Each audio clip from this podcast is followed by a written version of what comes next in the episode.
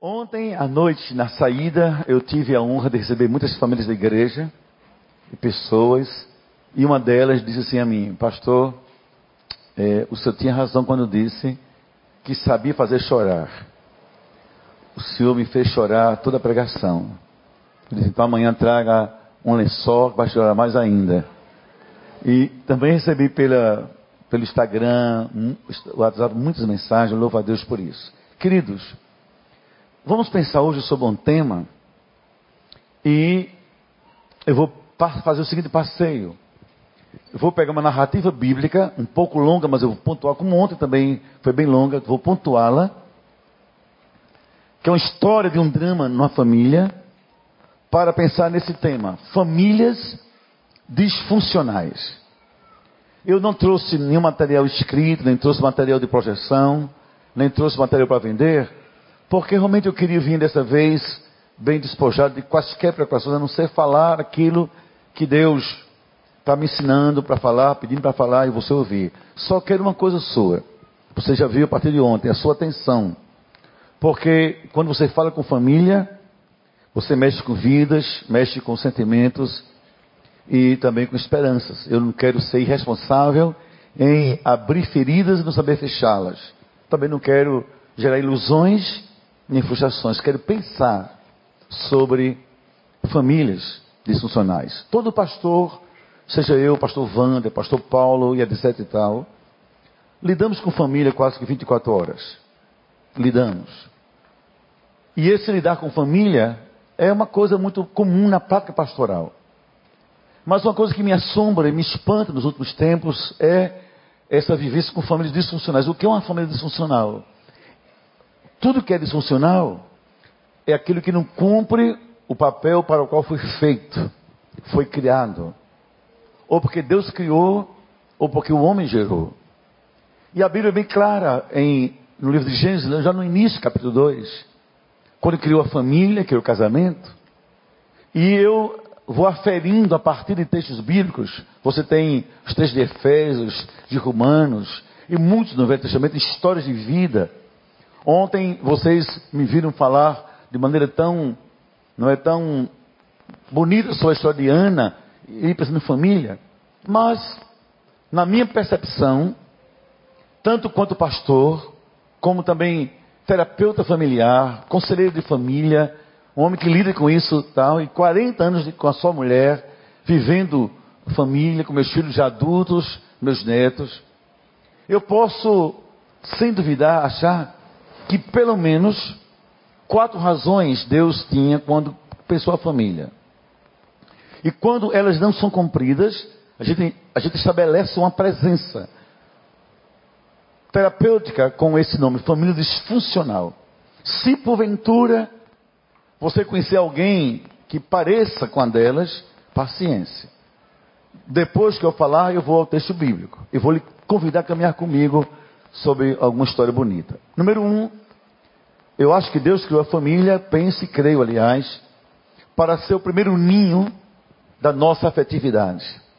A gente aprende a amar em família. Aprende a se despojar do eu em família. E aprende a dizer eu te amo e ouvir eu te amo dentro de casa. Toda e qualquer família onde isso não é presente, onde no afeto, o afeto primário, o afeto básico, ela, não como sua função afetiva, ela vai deixar espaços de chamados de carências.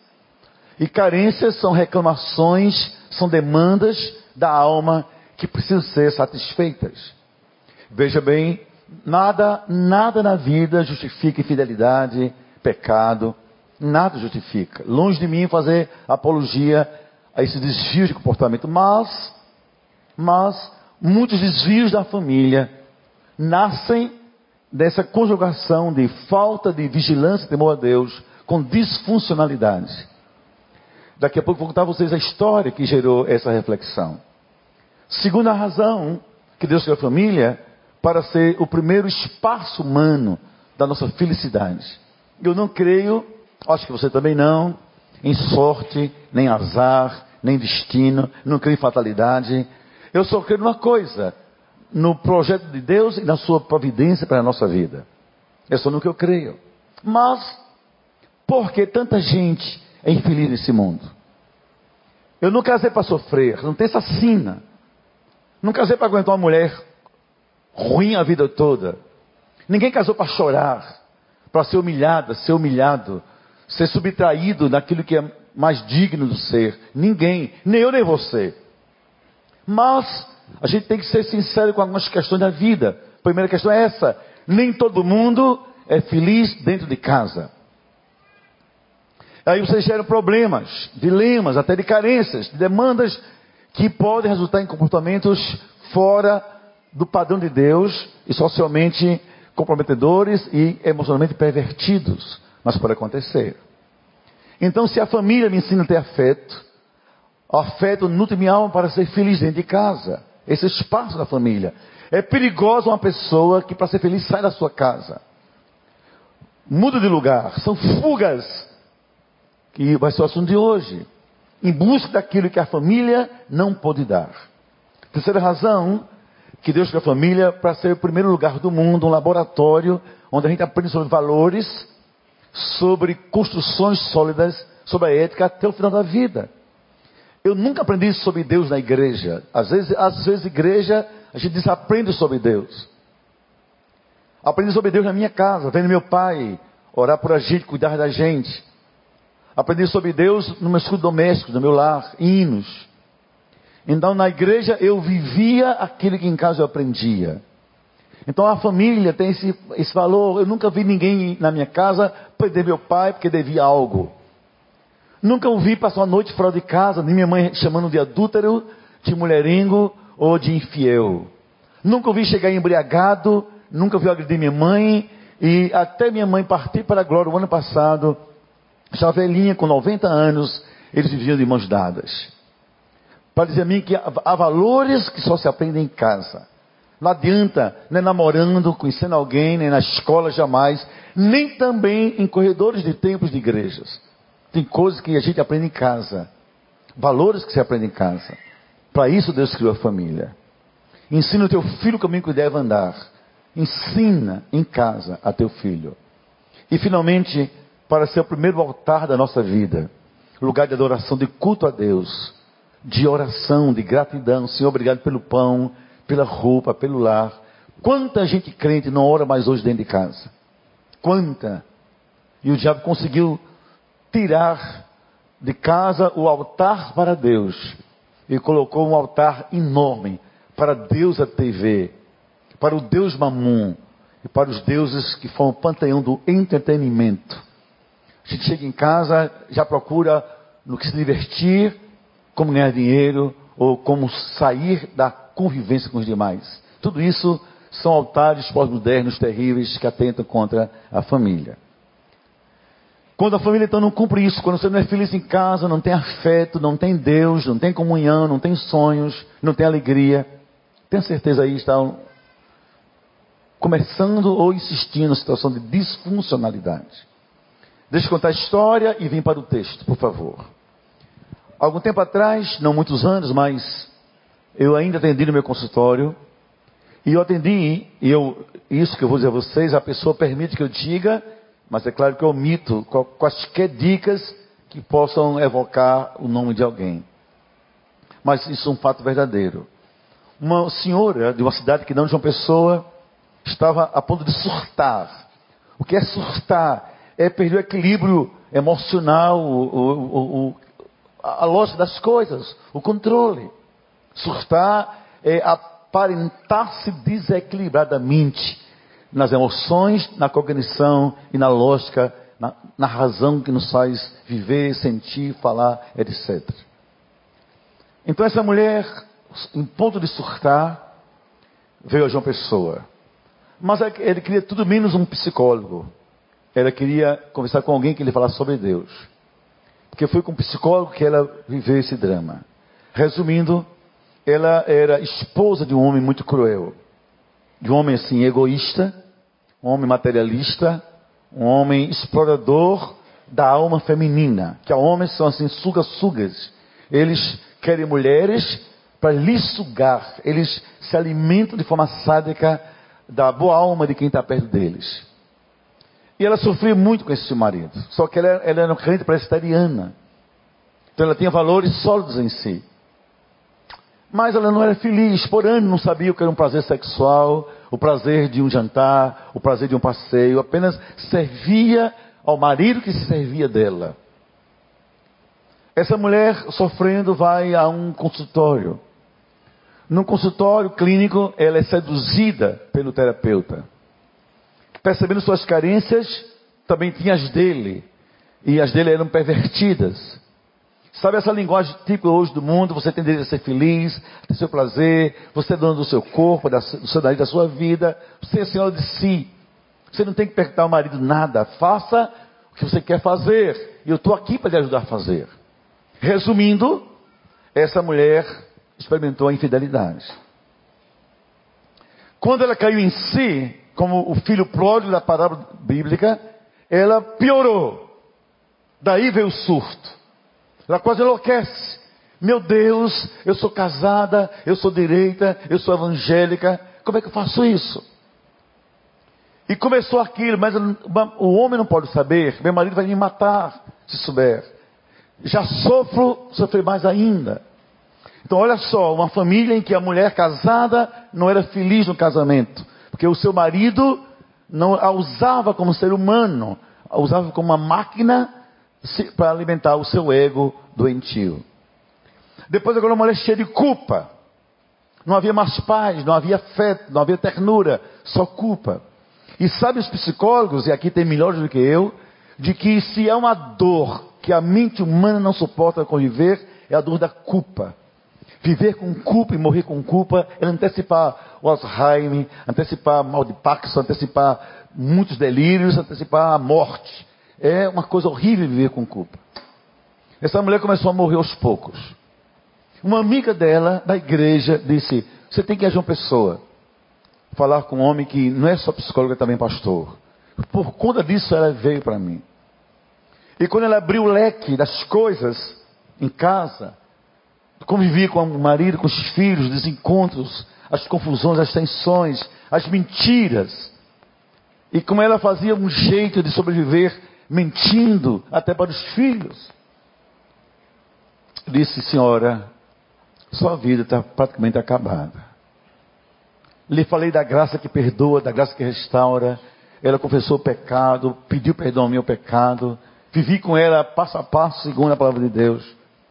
Para depois reencontrar o seu marido, conversar com ele. Que isso não podia ficar escondido pela vida toda. E criar caminhos como de fato criei para a vida dois, diferentemente.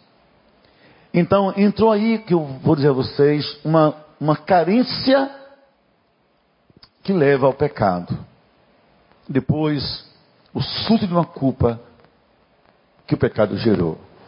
Mas numa família onde não, há, não havia culto, mas havia religião. Não havia Deus, mas havia igreja. Não havia altar, mas havia vida eclesiástica. Haviam pessoas, mas não comunhão. Tinha cama, mas não tinha amor.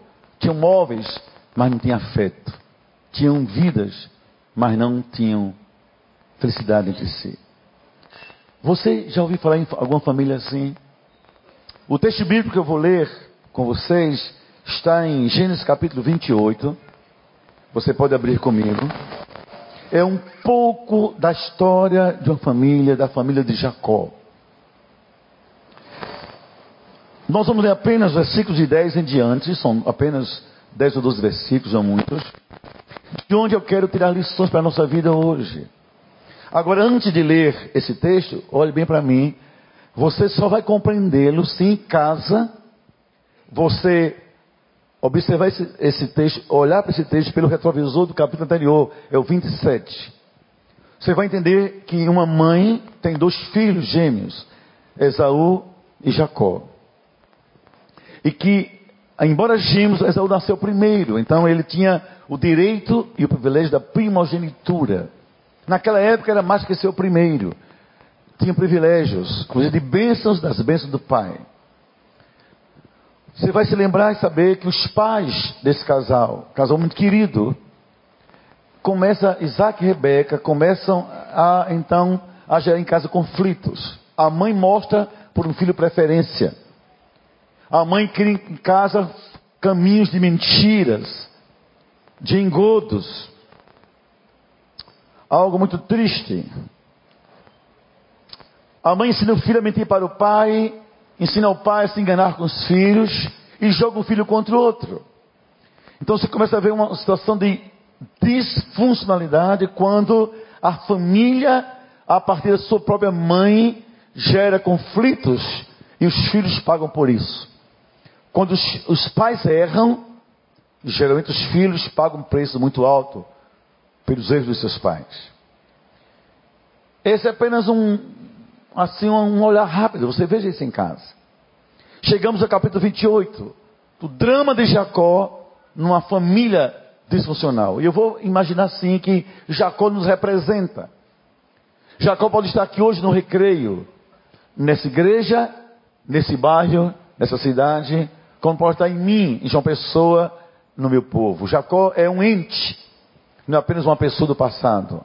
É uma representação simbólica de possibilidades reais de nossos dias. Então não é uma história distante de nós. Talvez mais perto do que nós imaginamos. Leia comigo, por favor, a partir do versículo 10. Mesmo longo, vamos ler com atenção. Tendo chegado a um certo lugar, aliás, desculpem, partiu Jacó, Jacó de Beceba e seguiu para Arã. Tendo chegado a um certo lugar, ali passou a noite. Pois já era sol, o sol já declinava, e tomou uma das pedras daquele lugar e fez dela um travesseiro. E ali se deitou e ali mesmo passou a dormir. E Jacó teve um sonho. Exposta na terra estava uma escada cujo topo atingia o céu. E os anjos dos céus subiam e desciam por ela. Perto dele estava o Senhor. Olha que texto lindo. O Senhor lhe disse: eu sou o Senhor, Deus de Abraão, teu pai, Deus de Isaac. Até que estás deitado, eu te darei a ti a tua descendência. Olha que é bênção geracional. A tua descendência será como o pó da terra, vai se estender para o oriente e para o ocidente, para o norte e para o sul, e em ti e na tua descendência serão abençoadas todas as famílias da terra. Deus repete para Jacó a bênção de Abraão. Eis que estou contigo, olha que coisa linda. Eu te guardarei por onde quer que fores, e te farei voltar a esta terra, porque dela não te desampararei, até cumprir aquilo que te hei é, proferido. Jacó acordou-se do seu sono e disse: Na verdade, o Senhor está aqui, nesse lugar, e eu nem sabia. E termino disse: Quão temível este lugar! casa de Deus é porta dos céus. Tendo se levantado Jacó cedo de madrugada ainda, tomou a pedra que havia feito por travesseiro, e ali erigiu um altar, uma coluna, sobre a qual colocou azeite. E ao lugar, cidade que Ortor chamava Luz, ele deu o nome de Betel. Fez também Jacó um voto, lembra de ontem à noite, os pactos, dizendo: se, se o Senhor Deus for comigo, me guardar nessa jornada que empreendo, e me der pão para comer e roupa para me vestir, de maneira que eu volte em paz para a casa do meu pai, então o Senhor será o meu Deus. E a pedra que erigi por coluna será a casa de Deus, e de tudo quanto o Senhor me der, certamente eu lhe darei o dízimo. Amém, queridos? Amém, queridos? Trocar? Então vejam.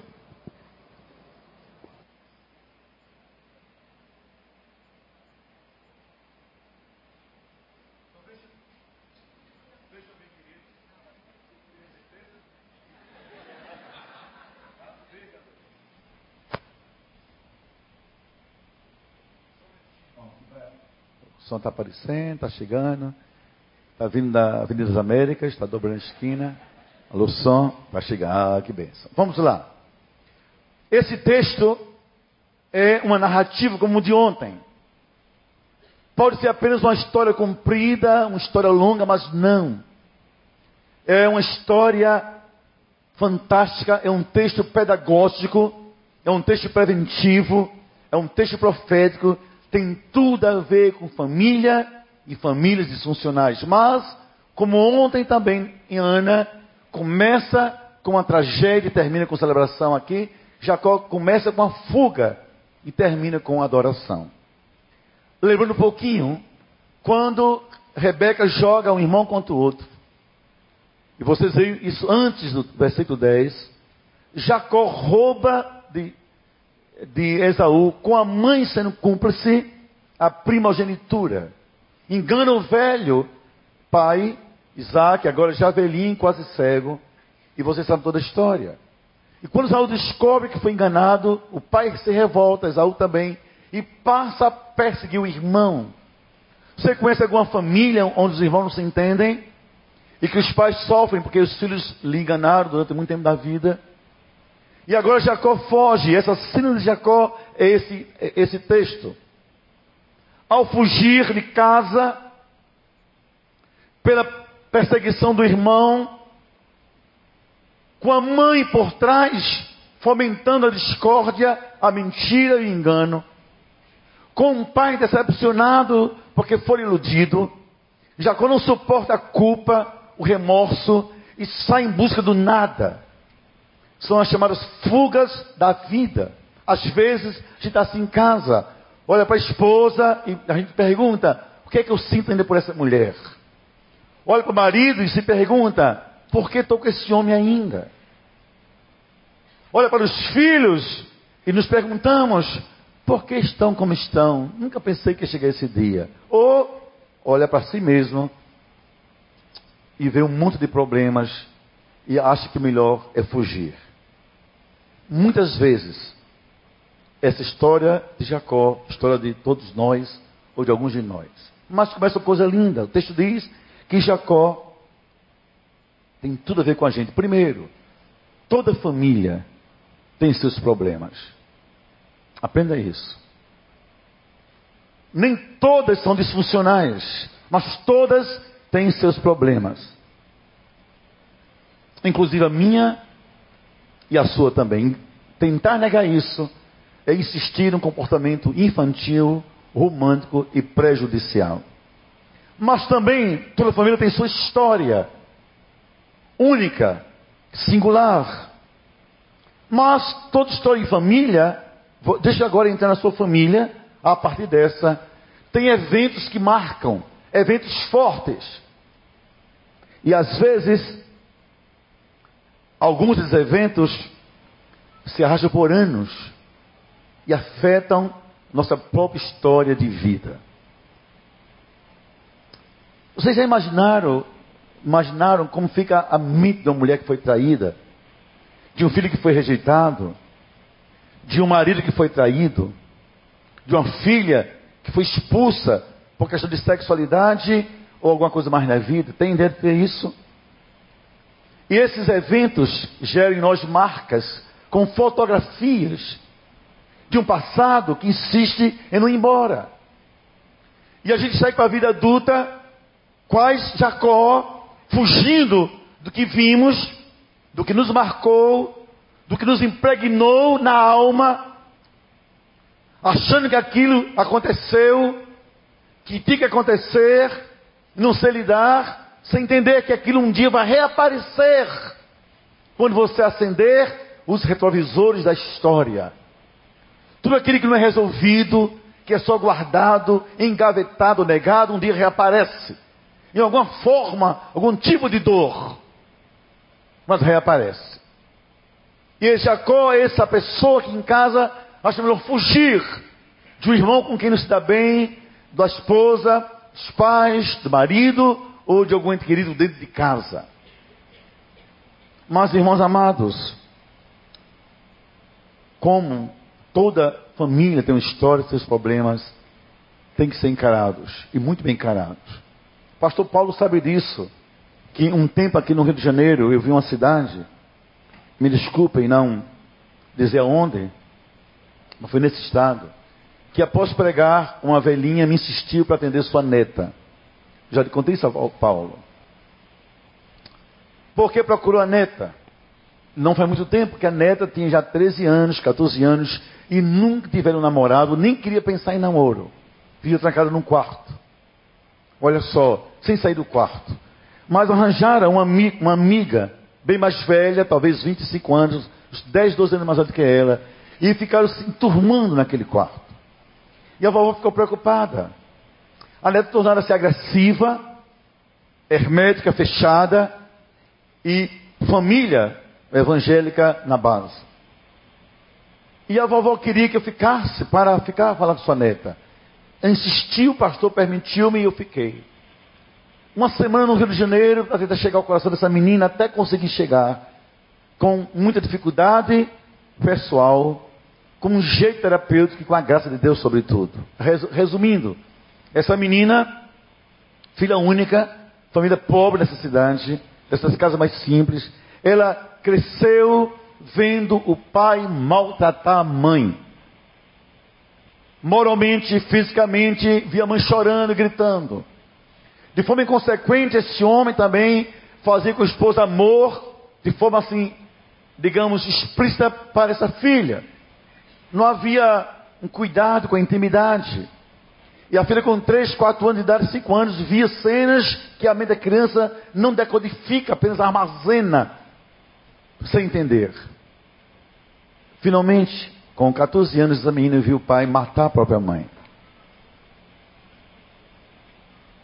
Guardou aquilo em silêncio. Chegou a verdade, chegou a menstruação, a menarca, torna-se menina, e na mente dela decide: não quero um homem na minha vida. Como aqueles filhos do que eu contei ontem, só que agora é diferente. Eles não queriam marido, essa não queria homem. Porque cada vez que um homem aparecia na vida dela, aparecia também como fantasma o pai que maltratou, maltratou a mãe e tornou-a órfã de mãe, cruelmente. Como a gente é carência, como a pele é carência, essa amiga que tinha assim um comportamento mais homoafetivo começou a seduzi-la a ponto de envolvê-la. E depois de dois meses de terapia intensiva, eu consegui abrir gavetas dessa criança, gavetas sérias, profundas, e mostrar que ela não nascera assim. Ela tinha carências. Que o pai deixou cicatrizes profundas, feridas sangrando também. E foi difícil, até que, conseguindo restaurá-la, fui chamado para o seu casamento um dia. Para dizer a você que Toda pessoa é marcada por histórias dentro de casa. E às vezes, nós pais adultos nos comportamos de tal maneira que geramos nos filhos problemas, tensões, traumas, doenças e fugas. Que filhos não sabem encarar os pais. Às vezes, os cônjuges também não sabem e fugir é o caminho, às vezes, mais fácil. E vai Jacó chateado, brigado com Esaú. Esaú quer matá-lo, quer persegui-lo, quer se vingar. Lembrando que sua mãe era trapaceira, mentirosa, com cara de crente, mas nunca fora crente de verdade. Minha mãe me ensinou a mentir para meu pai e para meu irmão, carregando um direito que não lhe era justo, usurpado. É como alguém que é formado com diploma falso, que é casado com quem não lhe pertence cujo esposo não é seu esposo mesmo, cuja esposa não é sua mulher mesma, pertence a outrem. Alguém que traz para si o que não, não faz parte de si, sai Jacó, como nós nas ruas do rio, do recreio ou de qualquer lugar fora. Fugindo. Por isso que as cidades hoje modernas têm esquinas, têm bares, têm botecos, têm boates, têm blocos, têm carnavais, têm espaços que esconde o homem, carrega em si medos, fugas, remorsos e culpas profundas. Por isso o texto que nós precisamos ler que Jacó, cansado para e ver num lugar a pedra e dela faz um travesseiro. Primeiramente, irmãos, me chamam a atenção de que, a priori, pedras são símbolos de empecilhos, barreiras, dificuldades, mas podem ser transformadas em momentos de mudança, de inflexões, de reflexões, e de crescimento. Quando eu imagino isso, que é possível dormir em cima de uma pedra, eu imagino que é possível parar e mudar aquilo que faz sofrer nosso coração. Às vezes é isso que Deus quer que a gente faça em casa. Pegar aquilo que em casa nos faz, nos incomoda, parece um obstáculo, transformar não algo que fira mais. Pedras ferem, pedras maltratam, maltratam, pedras até causam hematomas e feridas enormes. Por que deixá-las ferir mais? Transformando-as em travesseiros, processos de mudanças grandes. Não faz, não mais que dois meses, da minha igreja, um rapazinho ligou para mim, ele tem 20 e poucos anos, 21 anos, estudante universitário, marcou comigo um almoço. E eu fui. Nesse almoço ele abriu o coração para mim, vivendo dilemas da sexualidade. Era um Jacó. Mas por que me procurou? Porque na noite anterior, num domingo, ia para a igreja, ele conversou com o pai. Soube que havia com ele dúvidas sabe, inquietações, perturbações, aquelas coisas próprias desse momento, de definições de pecado, de certo errado e de orientação sexual. O pai para o carro, indo para a igreja, diz: desça daqui, agora! Esqueça que um dia foi meu filho. Esqueça que eu sou seu pai. Nunca mais vá na minha casa. Saia! Você acabou com minha vida com sua mãe, com a nossa história, você manchou nossa casa, eles, o rapaz só esboçava os seus medos. Saia! E o rapaz, exatamente como Jacó, saiu andando de noite, estrada afora, em João Pessoa, a pé. Porque o pai fez isso com ele. No outro dia, ele veio conversar comigo. Depois de conversar comigo, disse assim para mim: Nunca vou esquecer isso. Pastor, eu sei de suas posições sobre o que eu estou passando. Não espero que o senhor concorde comigo. Só quero uma coisa: não me abandone. Meu pai foi uma pedra. Seja o meu travesseiro. Eu fui conversar com os pais. E disse: Deixa eu voltar para casa. E façam dessa pedra um travesseiro onde coisas possam acontecer. E a Bíblia diz então que Jacó, deitado, cheio de problemas, como eu e você, fugindo, teve uma bênção, conseguiu dormir. Deus lhe deu um sono. Para dizer a mim e você, ainda que em casa haja problemas, crises sérias, às vezes é bom sair um pouquinho e esfriar a cabeça. Não quero mais saber de você. Sai dessa casa, acabou nossa relação, não conte mais comigo. Ou vão ver assim de aparência, nos enganar pelos filhos que eles temos conosco. E aí a mente humana ela é conduzida por impulsos a decisões precipitadas e radicalizadas. Diz a Bíblia Jacó, Estevão, Maria, João, para um pouquinho. Aquele que te fere pode também te fazer parar e pensar. Esfria a cabeça. Ainda que no lugar onde você está sofrendo. Mas esfria a cabeça. Sabe o que eu quero dizer a você? Se você puder me escutar, por favor, esfria a cabeça. Você não tem ideia do que Deus pode fazer ainda na sua casa, na sua família. É a cabeça. Não diga não volto mais, não entro mais, não quero mais, sai daqui. Terminou, acabou. Não diga isso. Para um pouquinho. Já está tão ferido, tão ferida, para. Isso é a cabeça. E Jacó dormiu. A psicologia chama de inflexão. O movimento do homem em torno de si mesmo, para dentro de si. Inflexão é a arte de pensar profundamente, olhando para ser como se fosse uma câmara que nos fotografasse e nos fizesse ver visões intra, profundamente, profundamente íntimas também. Para dizer: Você é pai de verdade? Você é mãe de verdade? Que tipo de marido você é? De esposa você é? Por favor, para. E quando isso acontece, Deus faz um milagre. Deus dá um sonho a Jacó. E Jacó vê o céu na sua frente. E Jacó percebe Deus se aproximando. Escuta uma coisa. Toda família, nossa casa, precisa ser lugar de muitos sonhos. E sonhos que Deus dá, às vezes, em meio a muitas crises. Muitas crises. Primeira coisa que eu acho bonito é que Deus se apresenta a Jacó depois do sonho. Diz: Eu estou aqui, eu sou o seu Deus. As suas intervenções, as de Deus, mudam a nossa história. Por favor, me escute.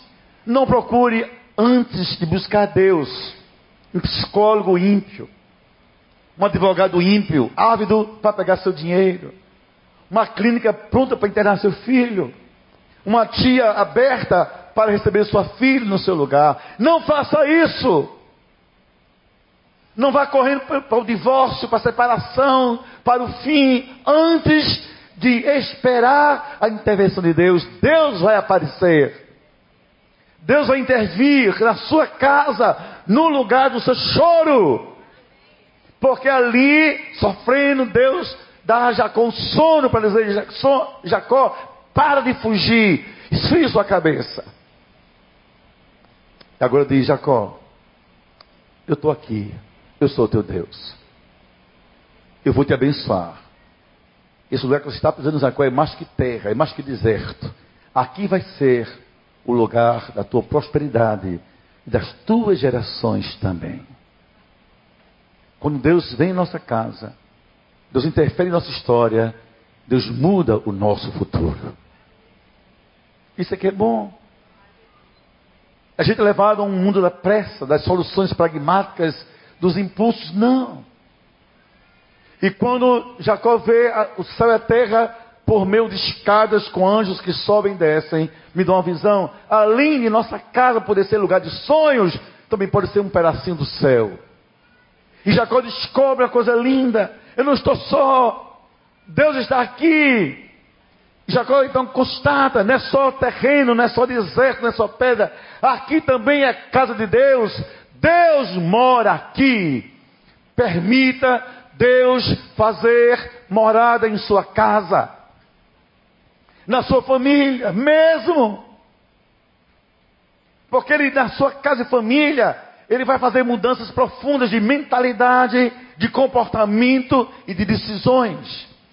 Nossa família, a dinâmica da nossa vida familiar e conjugal é em cima de um tripé: sentimentos, relacionamentos e atitudes o tempo todo. Eu que eu sinto por você, é como eu trato você e é o que eu penso de você.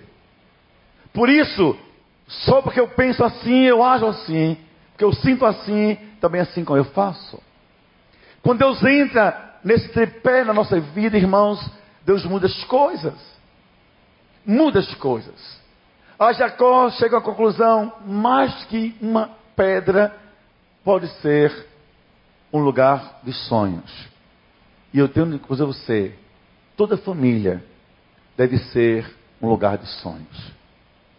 Os pais devem gerar sonho no coração dos filhos. Quantos sonhos você gera nos seus filhos? Os maridos, coração da sua esposa. Quantos sonhos sua esposa vive, meu irmão, que você gerou no coração dela? Sabe quantos? Quantos sonhos, minha irmã, você gerou no coração do seu marido. Por isso ele está como está. Porque lembre que família é lugar de felicidade, de realizações, de bem-estar. Ninguém casou para sofrer, para ser pautado na sua alma, na sua dignidade. Vou contar uma coisa a vocês. Eu, quando eu casei, eu tinha deformações sobre a família. Primeiro que eu era inseguro, eu disse ontem. Então eu era ciumento. Eu disse ontem a vocês que a pessoa ciumenta, insegura, ela precisa de forma inconsciente manipular. E a manipulação é um comportamento neurótico que vem da insegurança. Toda pessoa manipuladora, ela é insegura. Mas ela disfarça isso com palavras, mas depois ela não consegue esconder suas intenções.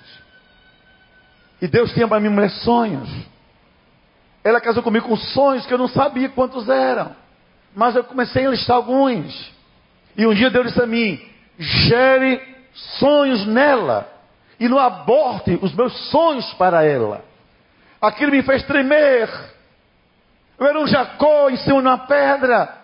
Mas tive a bênção, Deus me parar, me fazer dormir. Me dar visões, sonhos, para dizer: não fuja de casa, gere sonhos na sua casa. E um dia, que não foi fácil para mim, eu acho para homem nenhum, de forma mais radical. Sentei com minha esposa e fiz a pergunta que eu acho que todo homem com H maiúsculo, e aqui são homens com H maiúsculo, eu não duvido, tem que fazer para sua esposa. Quem não fez ainda, não é porque não tem um H maiúsculo, porque não teve um momento maiúsculo da conversa. Escute bem, sente aqui neles. Numa cama, um olhando para o outro. Você é feliz que casou comigo? Me responda, mulher. Eu decidi que não quero envelhecer ao lado de uma mulher infeliz que me conheceu um dia. Infeliz que caminha comigo todo dia. Infeliz porque é minha esposa. Porque eu vou viver com esse estigma terrível, diabólico, maligno. Não quero. Responda-me, Neide, minha mulher. É feliz porque casou comigo? Eu faço bem ou mal a você? Fala, mulher. O que é que eu posso fazer para você ser mais feliz? Fala. Todo homem, um dia, tem que ter coragem dessa pergunta. Para transformar em casa pedras em travesseiros. Em momentos de sono, de reflexão, de desejos bonitos, de sonhos. Aí, irmãos amados, essa conversa que eu tive com ela foi revolucionária. A partir de uma mensagem que eu vi no outro país, eu estava fora do Brasil. Olha que pergunta, que mensagem. Estevão, vindo dos céus, eu quero transmitir para cada homem aqui. Não mate os sonhos do coração dela. E não aborte nela os meus sonhos. Ela não sabia que eu estava movido por essa pergunta. Mas olha a resposta dela. Eu lhe amo. Você é um homem de Deus, homem direito, homem honesto, homem digno. Mas escute, isso não faz uma mulher feliz só porque o homem é direito, honesto e digno. De forma nenhuma. Mas, disse ela, eu tenho um problema com você. Você se esquece que eu tenho sonhos. Você imaginou que meus sonhos são somente os seus. Vamos ser sua esposa, mas eu tenho sonhos para além disso. Amo nossos filhos, mas eu tenho sonho para além deles. Amo a nossa vida, mas eu tenho sonhos para tornar a minha vida mais significativa. Me deixe sonhar, pelo menos. Me deixe sonhar. Acha que é fácil ouvir isso? Eu lembrei de Jacó. Cabeça quente, foge. Deus mostra uma pedra e faz a pedra um travesseiro, um lugar de reflexão, de mudança, de inflexões. Lhe dá um sono para dizer, Jacó, relaxe. Lhe dá um sonho para dizer, Jacó, onde tem Deus, tem sonhos para os seus filhos. Quais são? A mesma coisa. Toda mulher com M maiúsculo, de mulher, tem que também um dia chegar em casa e perguntar ao seu marido: senta aqui, Fulano. Você é feliz que é meu marido? Que casou comigo? Abre esse coração. O que é que lhe falta? O que eu posso fazer para fazer você feliz comigo? Não é porque você é formado em direito, que você é juiz, que você é advogado, é promotor, ou é pastor. Tem a ver com o meu coração comigo, o meu jeito, a minha fala, a minha convivência, fala. Eu te adoeço, eu te curo, eu te liberto, eu te aprisiono, eu te afogo, eu te faço respirar vida. Sou para você oxigênio ou cobertor que asfixia. O que é que eu sou para você? Vamos falar. E quando Jacó pensou que não, Deus disse: tem uma coisa, Jacó, para mim e para você também, não tenha medo, eu estou com você, não vou lhe desamparar. Toda vez que na família a gente enfrenta uma crise, enfrenta um problema, um dilema, que gere sonhos de continuar juntos, diferentes, melhores, saudáveis, conta uma coisa, que haja pastor, que haja missionário, que haja terapeuta, que hajam livros, sermões, mas tudo isso é bom, mas conte mesmo é com a graça de Deus. Deus está com você, meu irmão, minha irmã, na sua casa, nessa dor, nessa luta, com aquele filho, com aquele neto, com aquela filha com seu marido, sua esposa, Deus está com você, está dizendo, não vai embora, eu vou ficar aqui, eu vou ficar aqui e vou te abençoar grandemente. Vou gerar sonhos, vida. E por você vou abençoar a muitos. Quando eu era adolescente, 17 anos, conheci minha esposa. Ela tinha 14 mal completados. E eu sempre fui três, quatro anos mais velho. Depois namoramos por cinco anos, fizemos a Deus um voto. Que vou chegar aqui daqui a pouco. Nesse voto, Senhor, a gente vai namorar, Senhor, não sei por quanto tempo, mas a gente não vai ter vida sexual. Eu sei que isso há 40 anos atrás era mais fácil que hoje. Tem menos estímulo erótico na cultura mas os hormônios do corpo eram os mesmos. Tudo é o mesmo, só os destinos mudaram. E assim fizemos, não foi fácil. E eu disse ontem a vocês, e volto a repetir, não existe relacionamento sério, forte, saudável, sem pactos que o sustentem e os dê credibilidade, visibilidade e consistência histórica. Não existe. E a gente era tentado, lembrava, a gente fez com Deus uma aliança. A gente era seduzido, fazendo com Deus uma promessa, um pacto. E aí chegamos ao final. Um dia, nossos filhos, eu contei isso para meus jovens. Só que eu esqueci, ainda bem que esqueci. Naquele culto eu tinha um garoto de 14 anos me ouvindo e uma filha de 11. 10, 11. Era meu filho André e minha filha Thaís. E quando Thaís namora e vai se casar, eu celebrei o casamento, ela me chamou para conversar e disse, pai, escuta uma coisa. Eu um dia ouvi o Senhor falar entre o Senhor e mamãe que fizeram com Deus. Quero dizer, Pai, que eu e Martim fizemos, fizemos o mesmo. Estamos nos casando puros. Não por nós, Pai. Não é fácil. Fizemos pelo nosso Deus e pelos seus pactos. O seu exemplo gerou sonhos no coração da gente. Nós dissemos assim: vamos ser como nossos pais. Pensa outras coisas. A vida está difícil, os filhos estão vendo. Está a crise grande, os filhos estão vendo. Para que fugir? Deixar a igreja, deixar fé, deixar o Senhor, deixar a batalha. Fica ali firme. Você está gerando sonho no coração deles. Quando crescer, seremos com nossos pais. Fique em casa. Não se separe. Não se aparte perdoe. Não transforme pedras em, em, instrumentos cortantes, mas em travesseiros de descanso, mudança e reflexão. Mas se prepare. Porque o processo de Jacó, que eu vou terminar agora, tem algumas coisas mais envolvidas. Primeiramente, se você quer ouvir a voz de Deus, pare e descanse em Deus. Aqui eu sei que há psicólogos de alto renome, sabem o que eu estou dizendo. Uma das doenças do mundo contemporâneo é a pressa. A gente não escuta a voz de Deus. E às vezes Deus faz isso.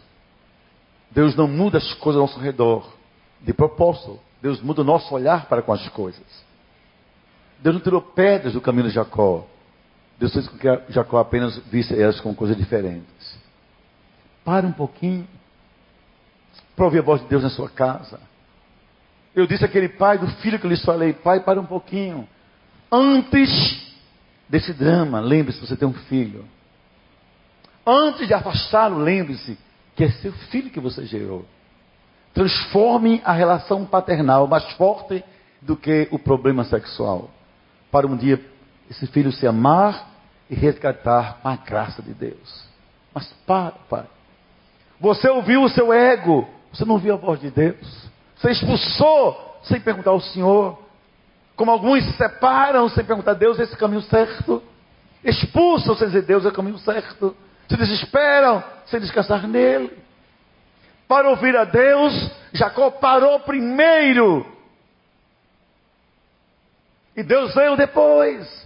Deus se apresenta a quem quer lhe ouvir. Deus fala a quem leva a sério.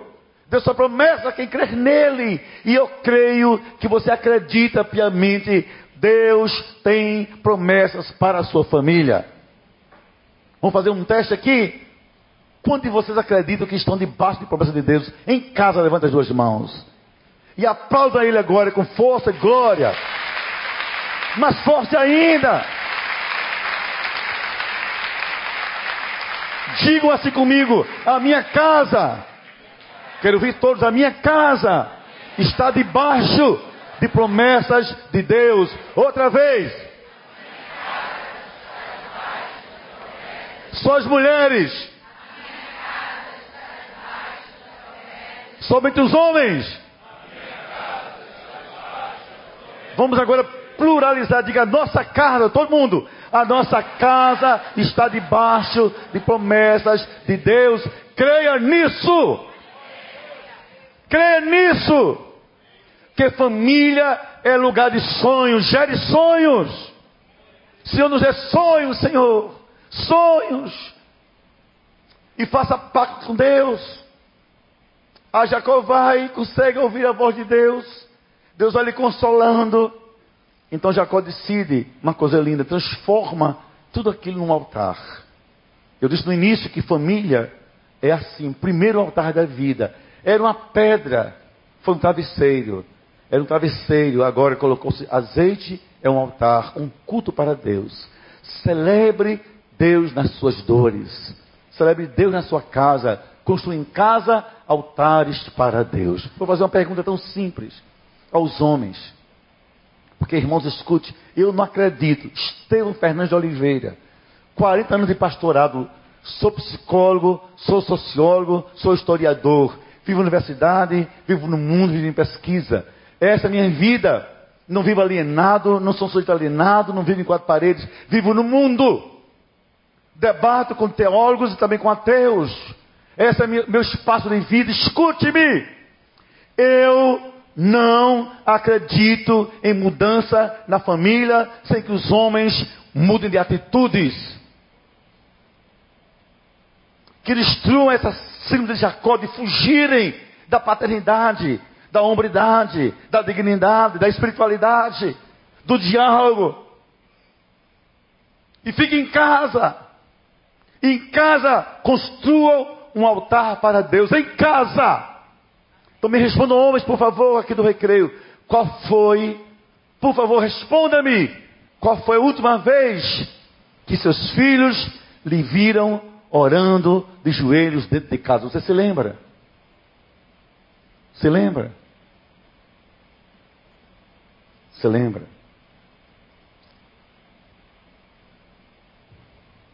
Final do mês de março, um senhor está certamente me ouvindo agora pela internet, que ele me acompanha constantemente. Na minha igreja, foi desempregado, foi demitido do emprego. Agora imagine, 37 anos de idade, dois filhinhos, de uma empresa que ele servia há mais de 10 anos.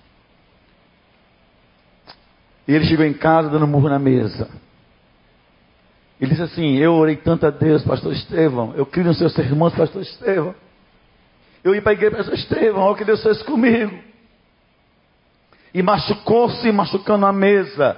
Machucou a mesa, machucando a esposa. Machucou a esposa e os filhos. Porque quando a mulher vê o marido cabisbaixo, prostrado, murmurando, também ela sente dores. Ela é espancada em sua alma. E os filhos são espancados também na sua mente infantil. Mas ele me chamou. E eu lembrei dessa história. Eu fui como um anjo fazendo uma ponte para Jacó e a terra, Jacó, Jacó, olha, Jacó acorda, há um céu em pleno deserto e há movimentos. Casa de Deus, um pedaço do céu. Eu disse, irmão, faz uma coisa, pega essa mesa que você esmurra e você blasfema aqui na minha frente. Meu irmão, por favor, me dá uma Bíblia. Eu não quero, pastor, me dê uma Bíblia. Isso é apenas uma pedra de vidro. Vai lhe machucar e até que você se corte. Você já cortou muita gente, já machucou muita gente nessa casa, já feriu a muitos. Lhe vê assim prostrado, fere seus filhos. Lhe vê revoltado, fere sua esposa. Lhe vê blasfemando, fere o seu Deus. Me dá uma Bíblia. Ele não foi buscar, mas a mulher trouxe a Bíblia. Senta aqui comigo, começamos a ler a Bíblia. Vamos cantar juntos aí você. Digno és de glória, de louvores.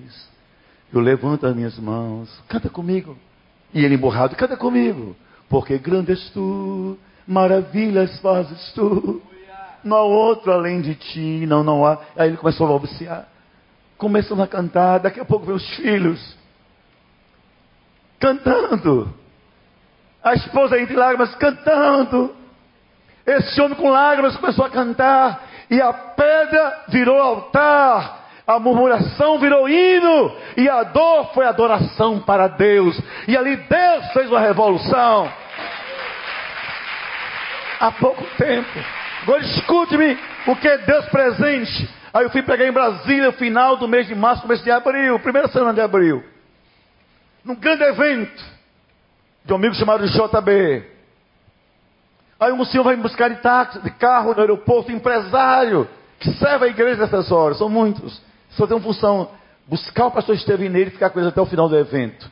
Foi me buscar. No caminho, no último dia, ele disse, pastor, no último dia. Eu disse, irmão, o que é que você faz? Você é tão importante, um carro tão chique, só me pegar e me levando. Aí ele contou o ministério do voluntariado da igreja. Mas o que é que você faz na vida? Ele disse: Eu sou sócio de uma mega empresa no Brasil. Olha a conversa, irmãos. Dá vontade de chorar. Diz: Nós estamos abrindo uma filial em João Pessoa. Temos 13 vagas, pastor. Me procure 13 crentes, por favor. Homem da sua igreja. Gosta de venda, de representação. Eles podem ganhar pelo menos 7 mil para começar, pastor. Na minha empresa ninguém ganha menos que isso. Aí eu vou para João Pessoa, chamo esse irmão. Pego a Bíblia. Vamos cantar. Digno de glória, de louvores. Levantemos nossas mãos, te adoramos ao Senhor. Canta comigo, porque Deus mandou emprego para você. Que é pastor? Não brinque comigo. Eu digo, pegue pedra, transforme em travesseiro relaxe, descansa em Deus. Deus gera sonhos em quem para para descansar nele. Que sonhos de neuróticos são pesadelos, são delírios. Deus é diferente. Para, escuta o teu Deus. Conta essa história. Vim para aqui na, aqui na sexta-feira, na quarta-feira dessa semana. Esse empresário foi a João Pessoa para se encontrar com os homens da minha igreja. Quando você transforma pedra em altar, e Deus é honrado, Deus começa a agir e dizer a você: Você nunca esteve só, eu sou o seu Deus. Um dia, escute, não vai demorar muito, esse dia vai chegar. Você verá que aquilo que em casa parecia insolúvel, difícil, conflitivo, que lhe fez chorar, lhe fez fugir, você pensou em deixar tudo, e Deus estava com você, Deus lhe ouviu, lhe abençoou e você foi por Deus socorrido, você vai descobrir, você nunca esteve só. Deus não desampara os que são seus. Não faz isso. Não faz isso. Mas uma história. Canta um hino a Deus, Jacó. E sabe como termina essa história? Jacó diz assim: Deus estava aqui e eu nem sabia. Diga assim comigo: Deus sempre esteve comigo. E às vezes eu nem sabia. Sabe por quê? Deus sempre está onde a gente não imagina. Esse Deus é fantástico. Você não imagina? Pensa que Deus só está na igreja. Deus está aqui também, mas está em lugares que você não imagina. Lembra de Daniel, de Sadak, de Mesaque e Abednego, lembra-se? Quem vai pensar Deus numa cova de leões? Mas Deus estava lá. Eles não sabiam. Nem também sabia Nabucodonosor. Lembra disso? Lembra a fornalha de fogo? Deus estava lá. Era o quarto homem e ninguém sabia. Escute. Você pensa que terminou, está difícil na sua casa. Não, Deus está na sua mesa, no seu quarto, no seu banheiro, na sua sala. Deus está lá. Para para enxergar esse Deus de ouvir a sua voz. Nunca te desampararei. E vou abençoar as tuas gerações. Porque quando Deus abençoa a gente, abençoa todos que vivem perto da gente, à volta da gente. Hoje, terminando vocês, eu digo assim: um genro que queria ser juiz federal, hoje é meu pastor de jovens. Eu ouvi de meu filho, pai, cada dia eu tenho menos amor pelo escritório, mais paixão pela igreja. Sua vida me inspirou, eu me lembro disso. Quando Deus abençoa a gente, Deus abençoa os que estão perto da gente.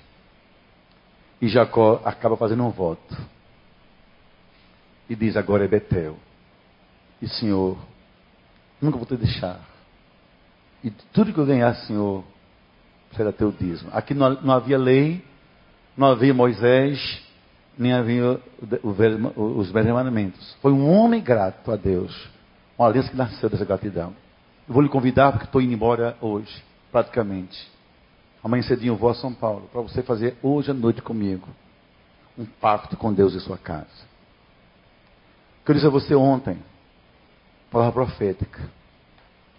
As fugas vão parar, porque Deus já veio ao seu encontro em casa.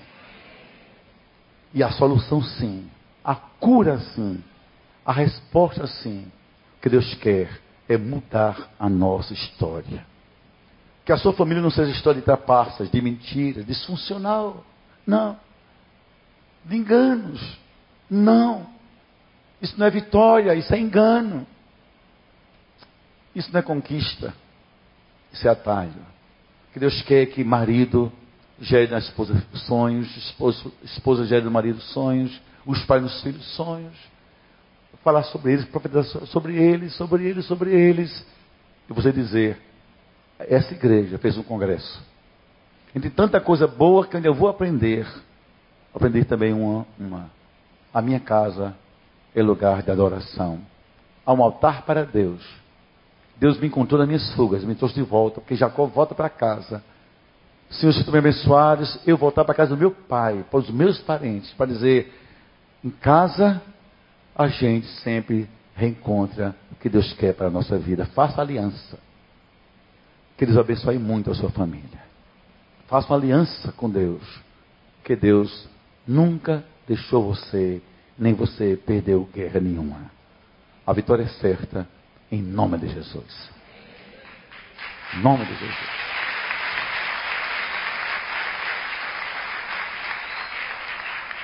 Deus muda tanta história de Jacó que até a gente foi alcançado. Jacó tornou-se depois um patriarca da nossa fé. Um homem que engana, um homem que abençoa gerações. Fique em pé, por favor.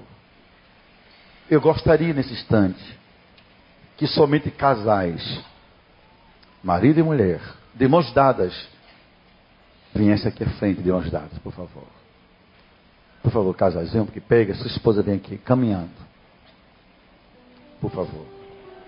Vá chegando bem perto, quanto mais perto, melhor para caber todo mundo.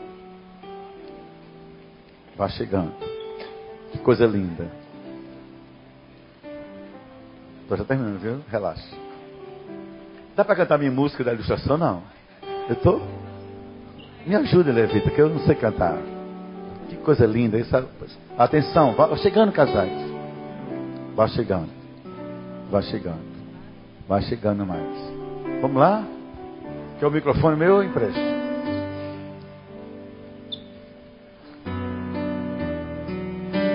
Me ajuda a caneta.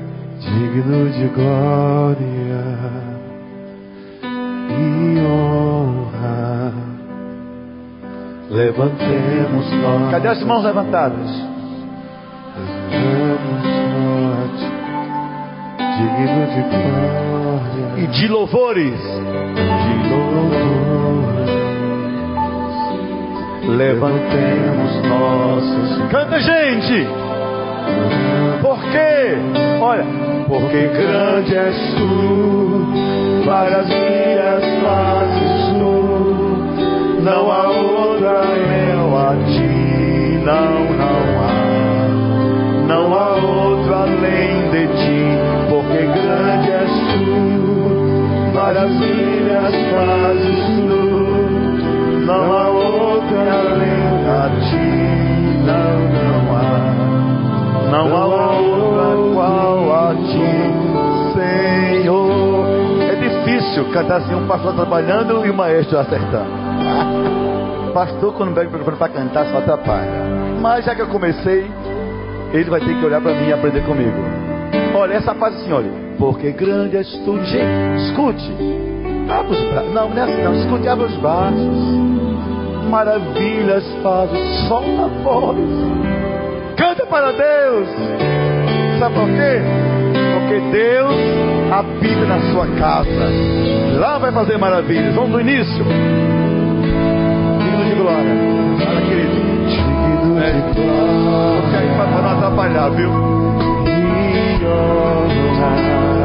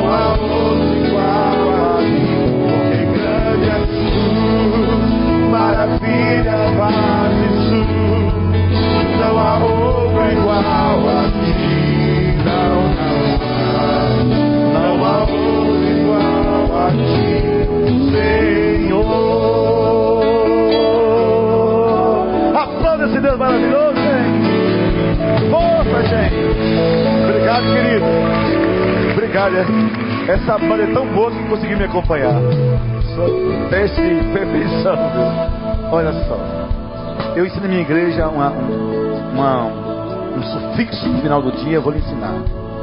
Eu até treinei hoje com sotaque carioca. Que meus bisavós eram espanhóis. Meus pais do sertão. Então eu nasci nessa mistura, mas eu vou caprichando também às vezes no carioca. É assim, olha, todo mundo na minha igreja termina tudo assim. Todo mundo levanta as mãos e diz assim, Deus é bom, Deus é muito bom, Deus é bom demais. Eu digo demais. É, aí eu esnobo mesmo, olha só. Quero que você enche o peito e o coração, olha para sua casa, as lutas, diga assim comigo, Deus é bom. Erga as mãos. Deus é muito bom. Deus é bom demais. Só você.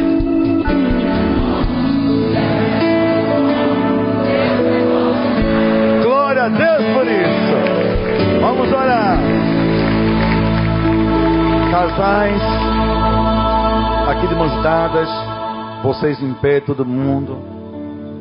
Lembrar que quando a gente faz pactos com Deus para a nossa família, Deus honra a nossa história, muda a nossa sorte, nos encontra em nossas fugas, nos traz de volta para dizer: nunca te desampararei. E Deus promete nos abençoar e em nós abençoar as nossas gerações. Deus vai abençoar seus filhos, seus netos.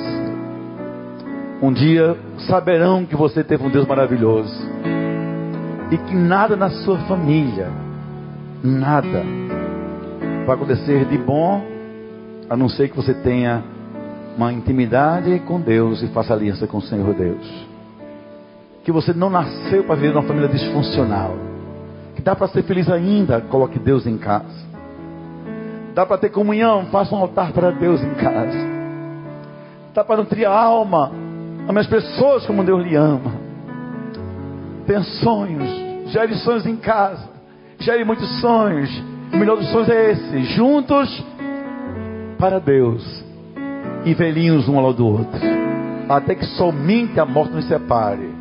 E vai demorar muito em nome de Jesus. Pai, Senhor abençoe essas famílias, esses casais, esses pais, filhos, maridos, esposos, Senhor. Eu com a minha voz para dizer: nossa família nunca vai ser família disfuncional. Vai conhecer a tua graça, o teu socorro, o teu encontro, a tua cura e a tua restauração. Vamos voltar para dizer: o nosso Deus nunca vai sair da nossa família. Assim vai ser, em nome de Jesus. Amém. Agora é somente aplaudir esse Deus, dá glória a Ele, muita glória a Ele, dá glória a Ele, dá glória a Ele. Deus abençoe a todos, para sentar em nome de Jesus.